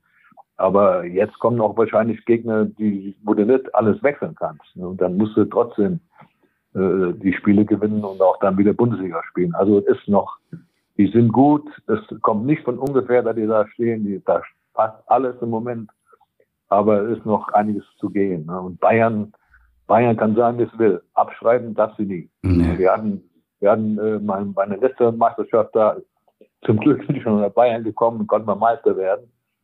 Und äh, da meine letzte Meisterschaft war 2019 mit Nico Kovac. Ja. Haben wir noch ein Double sogar geholt. Wir hatten teilweise neun Punkte Rückstand auf äh, äh, Dortmund und wir haben noch einen Titel geholt. Im ersten Spiel haben wir gegen Frankfurt gewonnen, dann war der Titel. Also abschreiben darfst du die nie. Ja. Aber auch da möchte ich nochmal eine Lanze brechen für Xavier Alonso oder für äh, Leute, die eben gestandene Persönlichkeiten schon sind im, im, äh, im Fußball. Äh, den Xavi kannst du nicht aufs Glatteis führen. Nee, ne? nee, Egal, was du dem für Fragen stellst, das nächste Spiel und deutscher Meister, äh, der, bleibt ganz ruhig und sagt, na ja, lass uns mal gucken, wie das nächste Spiel ausgeht. Und äh, das, so, und das ist die richtige Haltung, die richtige Einstellung, die du dann ja, aber auch eher, aber eher, eher dann hast, wenn du auch schon mal eine Karriere hattest. Anstatt, äh, naja, ist egal. Ja. Äh, ich weil, glaube, was. Ich meine, das, ja? Ja, sag, ich meine, das ist wohltuend. Für mich ist das wohltuend, wenn ich nachher schon mal Interviews gucke. Ja den Alonso zuzuhören. Ne? Genau. Ne? Wahrscheinlich auch geschuldet, dass er nicht so gut Deutsch kann. Der hält sich knapp und was er sagt, kann ich verstehen. Ne? Und das ist immer gut. Ja. Bei den anderen, dann mach ich das aus. Das kann, kannst du nicht mehr. das war. Ja, weil ich die Hälfte nur verstehe. Ich verstehe die Hälfte nur. Ja, man, du hast völlig recht. Aber was, äh, Michael hat ja gerade versucht, so ein bisschen auf die Vergangenheit nochmal zu gucken. Das ist für mich jetzt völlig neu, dass wir so oft gegeneinander gespielt haben, aber wir kennen uns ja eben auch schon Jahrzehnte. Vielleicht können wir nochmal auf ein kleines Ding zurückkommen. Als ich Trainer äh, wurde ähm, in den 90ern, da war ich ja erst in Duisburg, äh, äh, äh, keine Ahnung, wie war das da? Dann bin ich mit Jupp nach Teneriffa gegangen. Ja, genau, weiß ich. Ähm, äh, da habe ich euch schon mal besucht, weißt du das noch? Du warst in Teneriffa?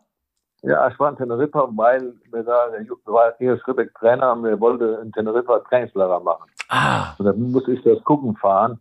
Und ich weiß noch ganz genau, da bin ich dem Taxi vom Flughafen ins Stadion, hatte Karten, hatte auch mit dir vorher gesprochen und du hast mir die Karten da besorgt. Und da habe ich den Fahrer, der, der, der äh, war noch ein Mann dabei, der, der uns betreut hat, da auch, auch Wechsel des Trainingslagers, habe ich immer gesagt, ich wette, wenn der gleich kommt, der spricht Spanisch. Und du weißt, das war ja, da war ähm, September oder wann das war. Ja. Da hast schon perfekt Spanisch gesprochen. Das fand ich schon mal außergewöhnlich gut.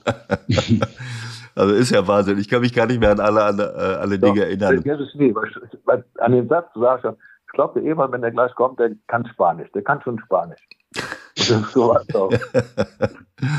Also wir haben, äh, ähm, was ich eigentlich sagen wollte, war 99 ähm, bin ich Trainer in Köln geworden und dann habe ich Ach, dich genau. angesprochen, äh, ob du nicht ähm, mit mir mitkommen willst als Co-Trainer.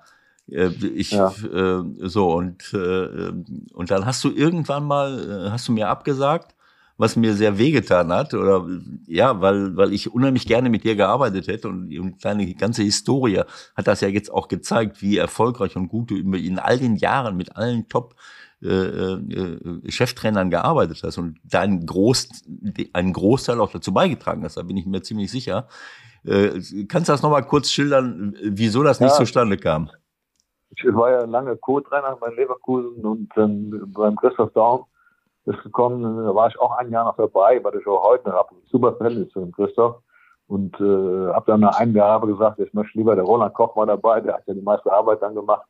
Ich möchte lieber was anderes machen und habe die Amateure dann nominiert, was auch sehr gut war für mich. Hm. Und nach zwei Jahren, da wo du angerufen hast, der hat natürlich schon wieder gejuckt, wenn man wieder in der ersten Liga reinkommt. Ne?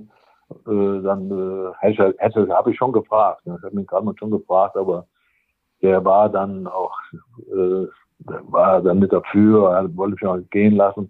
Und äh, gut, im Nachhinein, äh, und ich hatte dem Kalmund immer vertraut. Der, der Rainer Kalmund hätte mich nie fallen lassen. Der hat mich immer, äh, hat mich geschützt und immer, hat immer zu mir gehalten. Und äh, Nachhinein, äh, Nach Köln auf keinen Fall. Nach Köln niemals. der Kalli, der Kalli war nicht gegen Köln, ist er heute nicht gegen Köln, der war immer so ein bisschen pro Köln zu sagen. Ne? Ja gut, aber äh, Kalli hat natürlich, äh, Kalli hat mir immer die besten Spieler weggeholt. Ich bin, Ja, äh, ja. ne? Und umgekehrt, äh, als, als Ja. ich dich dann haben wollte, gut, das war vorher, ne? Kann ich schon verstehen, weil Köln, Leverkusen ist natürlich, äh, äh, das ist natürlich schon eine, eine, eine Rivalität und äh, äh, den FC auch noch zu unterstützen. Also als wir dann aufgestiegen sind, ich habe immer meine besten Leute verloren. Ich habe den, den Pascal Ojikwa, auch wenn er bei euch gar nicht so eine große Rolle Ja, ja, ja, stimmt. der hat gar keine Und, große Rolle gespielt, aber er hat mir den Sechser weggenommen. Ein Jahr später nimmt er mir den Hallo Balic weg. Der Hanno, Hanno, ne? Ja, den ich, den ich ja. dann äh, geholt hätte. Jedes Jahr hat er mir irgendeinen Top-Mann weggeholt, Ja. Äh, wo ich dann zu knabbern hatte. Äh, äh, und äh, vorher, äh, wie war das denn? In Teneriffa, da haben wir ja den Pavel Happal geholt. Da war, äh, da, Ja, genau, genau. da ist der Pavel, äh, da ist der Pavel gekommen. Äh, und Kalli schwer ist, verletzt. genau, Kalli ist nach, äh, ist nach äh, Santa Cruz gekommen, also nach Teneriffa geflogen und dann haben wir Ja. da verhandelt äh, wegen, wegen Pavel Happal. Das war für uns natürlich eine ganz wichtige Verpflichtung in dem ersten Jahr, wo wir dann auch Fünfter geworden sind. Äh, und, und Ja, ja, ich habe direkt Europa- Europapokal geschafft. wir haben direkt ja, Europa, Europapokal geschafft, obwohl der. Pavel auch lange äh, leider verletzt war. Oder war das im zweiten Jahr? Ich weiß schon gar nicht mehr. Der hat irgendwann mal. Ja, der hat ganz schwer, ganz schwere Verletzungen. ne? Weil er war super in Ordnung, der Pavel. Ja, ein, fand ich immer gut. ein super Spieler, ein super Spieler. Der hatte, ich weiß nicht, war es im ersten, war es im zweiten Jahr, der hatte eine lange, lange Verletzung. Also es hat 100.000 Treffen und was weiß ich für gegeben. Michael kann ja noch mal ein bisschen recherchieren und dann machen wir noch mal, so noch mal Machen wir eine alles. zweite Sendung. Genau. Olli Neuville habe ich auch geholt äh, im, in meinem zweiten Jahr. Ich, ich war viel durch Europa gereist und mir, mir ist der aufgefallen. Eigentlich wollte ich Anderson da Silva von Servet Genf verpflichten. Aber Ja, ja, das war damals so ein, kannst dich vielleicht erinnern, ein absoluter Top-Mittelstürmer. ja, ja. Und der ja, hatte dann aber schon irgendwie bei, bei Monaco oder Olympique Lyon, ich glaube, um Monaco unterschrieben. Und in dem Spiel bei Servet Genf ist mir Oliver ja, Neuville. ja, ja. Der, ja, wir haben den auch geguckt, der weiß ich noch. Er ist in der Teneriffa gegangen. Genau, der, die spielten zusammen bei, äh, bei äh, Servet Genf. Servet Genf, ja, ich glaube. Und dann denke Ja. ich, mein Gott, der ist ja feilschnell, der Junge. Und, äh, äh, und äh, dann, äh, dann habe ich, äh, hab ich den geholt. Und, den, und, und das war mein zweites Jahr mit Jupp in Teneriffa. Dann hat er bei uns auch ordentliche Rolle gespielt. Äh, und als ich dann, äh, als ich dann äh, wegging nach Rostock, da hat Teneriffa ihn fallen ja. lassen und dann konnte ich ihn nach Rostock holen. Und damit sich der Kreis dann wieder schließt, hat Kalli mir den aus Rostock wieder weggeholt. Genau, genau. Ja. ja, der war gut. Der war, der war gut. Wahnsinn, Wahnsinn. Ja, okay. Okay, also sag mal, ähm, dein Herzenswunsch, kann man das so sagen? Wäre das ein richtiger Herzenswunsch, wenn, wenn Bayer jetzt wirklich deutscher Meister wird? Ja, da auf jeden Fall. Also ich, ich bin jetzt, wie gesagt, ich bin seit 30 Jahren hier äh, Hm. im Verein, wohne seit 40 Jahren in Leverkusen, über 40 Jahre. Und der war Okay. immer mein Verein. Das ist, das kann man ja nicht löschen. Ne? Ich war in Schalke, überall, aber Leverkusen war immer mein Verein und die hätten absolut mal verdient, ne, dass wir Ja. Meister werden. Und gerade nach dieser Saison noch mehr, finde ich. Ne, Ich glaube, das sieht jeder so. Vielleicht gibt es sogar den einen oder anderen Bayern-Fan, der insgeheim sagt, ach komm, einmal, einmal. sympathischer, wenn die mal Zweiter werden. Genau. Also ich, äh, ich kann das nur 100 Prozent äh, äh, unterschreiben. Ich habe nicht immer ein kom komplett ungetrübtes Verhältnis zu, zu dem Verein gehabt, aber das hat dann Wie man an, gehört hat. das hat das hat andere Gründe. Aber die Art und Weise, wie wie dort jetzt Fußball gespielt wird, auch in all den Jahren, aber vor allen Dingen jetzt, da muss ich sagen, ich bin äh, absoluter Fußballfan und diese Art von Fußball, äh, die die ähm, Xavi Alonso mit seiner Truppe spielt, da geht mir mein Herz auf. Also äh, ich unterstütze auch immer die Bayern, das muss ich sagen. Ich habe die, ich habe das auch immer geliebt, wenn sie erfolgreich sind. Aber ich habe das, was Leverkusen im Moment spielt, mit den Spielern, mit dem Trainer, das Gesamtbild, äh, das Auftreten, äh, der Zusammenhalt innerhalb der Mannschaft, das Auftreten des Trainers, äh, die unglaubliche Offensivkraft und gleichzeitig die totale defensive Kontrolle und, und wo einfach alles passt. Da geht mir einfach mein Herz auf und ja, lass uns nicht nur nicht so viel darüber quatschen, dann zer zerquatscht man es noch. Was? Du hast, du hast genauso gesagt, die haben 14 Gegentore. Das ist, wir hatten damals in dem Trippeljahr, wir hatten 18 Gegentore Ende der Saison. Ne? U- äh, Unabhängig, wie viele du geschossen hast. Ne? Aber das sind die, sind die Grundsachen. Und da, da nochmal zurückzukommen, da gehört auch gut, wenn man eine Strafraum verteidigt dazu. So sieht's aus. Alles klar, Peter. Vielen Dank für deine Zeit. Dann drücken wir dir auf jeden Fall äh, dein, äh, die Daumen, dass dein Herzenswunsch in Erfüllung geht. Das dürfen wir auf jeden Fall. Und freuen uns, wenn wir dich vielleicht dann äh, zu gegebener Zeit hier nochmal wieder hören. Vielleicht hat es dann geklappt. Danke für deine Zeit. Danke, Peter. Danke euch. Ne? Danke, Ewald. Ne? Ja, Peter, herzlichen Dank und alles Gute. Ciao, Ne? Michael. Ciao. Ciao, ciao. ciao, ciao. Ciao. Meine Güte, Ewald. Das sind Stationen, ha? Hör mal, was, was hast du da ausgegraben? Was sind Stationen? Und das ist ein Skandal, dass du mir diese rote Karte verheimlicht hast in all den Jahren, die wir jetzt zusammen sind. Da muss ich sowas finden da. ich, äh, ich muss äh, gestehen, bei Weltfußball.de ist, ist, ist nur die zweite, ab zweite Liga. Die, die äh, Oberliga Nordrhein taucht da nicht drin auf. Ich habe gerade mal geguckt. Äh, ich kann das nicht sehen, äh, was ich da für Spiele gemacht habe. Also das, das werde das, das werd ich nochmal recherchieren. Ja, das werde ich nochmal knallhart recherchieren, was da damals vorgefallen ist, wen du umgehauen hast. Äh, irgendwas muss da ja gewesen sein, ne? ja. Ja. ja Ähm, sag, brauchst, brauchst nichts weiter dazu zu sagen. Ich krieg das schon raus, was du da gemacht hast. Ich, also ich, Der Saubermann hat die Nerven verloren. Okay. Jülich, Jülich, Jülich. Soll das auswärts oder zu Hause gewesen sein? Zu Hause. In. Duisburg. In Duisburg. Ja. Ja. Also mein, äh, meine Erinnerung äh, bezüglich roter Karten. Ich habe mal eine rote Karte in meinem ersten Jahr bei Arminia Bielefeld bekommen. Im Amateurbereich sowieso nicht. Äh, bei Arminia Bielefeld ich, bin ich gefault worden in Osnabrück irgendwie schwer. Und dann soll ich mich, habe ich mich so freigestrampelt und das wurde als Tätigkeit gewertet und ich kriegte direkt eine. War aber nicht so. Also du hast, du, wolltest gar nicht. Also Das weiß, das weiß ich nicht mehr. Also ich meine, äh, ähm, wer sich nicht wehrt, lebt verkehrt. Ne? Das, äh, Das, na, Zweite Liga Nord. 76, 77. so. Ach so, se- 76, 77? Ja gut, dann war das nicht, 4.12.76 in Osnabrück. Ja, ja, irgendjemand tritt mich um. Ich fliege, ich lande auf ihm drauf auch noch, verstehst du? Und Ja. dann habe ich so irgendwie so rum, irgendwie rumgezappelt, äh, äh, mich so freigestrampelt und das wurde als rote Karte. Ich kann mich nicht erinnern, dass ich noch mal irgendwo eine rote Karte gekriegt hätte. Ich kläre das für dich. Äh, kümmere dich nicht weiter drum. Das kommt irgendwann noch mal auf dich zu in den nächsten Wochen. Ja, alles für klar. heute, für heute denke ich, äh, können wir dicht machen. War doch eine gute Nummer. Sagen wir schöne Woche, Leute, und wir hören uns in diesem Kreise wieder. Bestimmt. Nächste Woche. Bis dahin. Ciao, ciao. Tschüss, alles Gute.